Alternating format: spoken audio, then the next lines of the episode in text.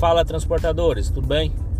Então venho falar para vocês aqui sobre o atendimento ao cliente, aquele clientezinho que ele é mais chato e, e ele faz uma reclamação incisiva, ele fala alto, ele às vezes é, fala nomes e, e por aí afora. Então, como é que você vai atender esse cliente? Há várias técnicas para você atender esse cliente, mas eu vou passar uma fácil de aprender e simples de aplicar. Ela é resumida em quatro passos. Primeiro, ouvir. Segundo, se desculpar. É, terceiro, você vai é, resolver. E quarto, você vai agradecer. Ouvir por quê? O cliente ele vai chegar com uma carga muito grande de reclamação, de energia. Deixa ele gastar esse combustível todo, deixa ele falar.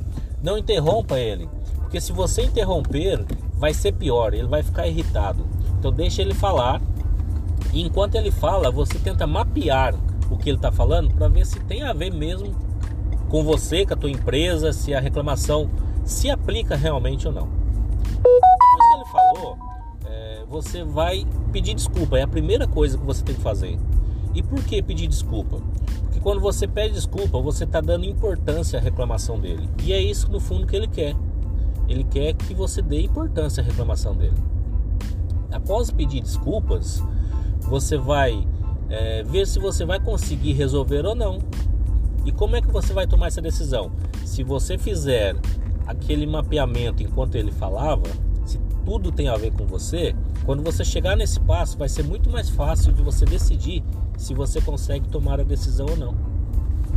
Então, se você conseguir tomar a decisão, resolva. O problema está aí para ser resolvido. Resolva, deixe o cliente satisfeito e após resolver, você vai pedir desculpas. Uh, desculpa, você vai agradecer. Após resolver, você vai agradecer. E por que agradecer?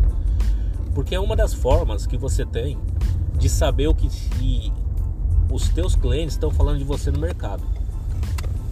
O teu cliente está é, tá insatisfeito, mas ele antes de procurar uma outra transportadora ou uma outra pessoa para prestar o serviço, ele primeiro foi tentar reclamar com você para você resolver a situação. Então não entenda isso como é, um, um, um, ponto final. Não é um ponto final. Na verdade, ele está te dando uma chance para resolver. E, e quando você sabe que esse cliente está te falando as coisas, que ele está fazendo uma reclamação e você sabe que tem tudo a ver com você essa reclamação, fica muito mais fácil você corrigir. Então, ouça a reclamação do cliente com muita atenção, com ouvidos ativos. Faça esse processo, esse procedimento que, que eu falei. Uh, se você isso serve para quem está começando agora, imagina o que é o teu cliente saber que você é sozinho a trabalhar, está numa moto e que você já tem uma técnica para você atender uma reclamação do cliente. O teu cliente vai achar o máximo. Então faça isso. Se você for uma empresa um pouco maior, já estruturada com funcionários, é, aplique esse processo para os seus funcionários, porque vai chegar um momento que seu funcionário vai receber uma reclamação. Se ele souber lidar, fica muito mais fácil para você e para ele. Então, a sua empresa vai ser muito mais reconhecida como um padrão de qualidade, de profissionalismo, porque você está aplicando uma técnica de reclamação. Se você tiver também uma empresa um pouco maior, é o momento talvez de você ter um software que vai controlar um pouco isso, porque o volume é muito grande e daí você vai ter realmente algumas reclamações. Até porque é, normalmente as reclamações é do consumidor final, é daquela pessoa que está em casa para receber e não é de empresa. Então daí vai depender também a quantidade de reclamação de vocês, vai depender também do tipo de mercado que vocês abordaram é, do cliente que vocês abordar. Se for um cliente empresa, normalmente é, vai correr bem, vai ter pouca reclamação.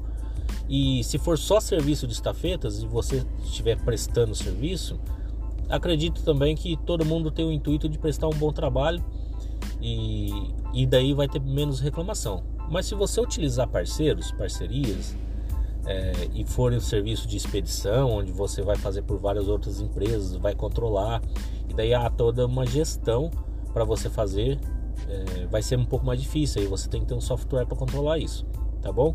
Mas fica aí a dica, pessoal, é, é fácil de aplicar Empresa pequena dá para fazer, empresa grande também. E você que está começando em cima de uma moto, você pode começar certo. E, e dá para aplicar isso também. Pega o papel ou a caneta e vai lá. Bora tocar o terror. Abraço.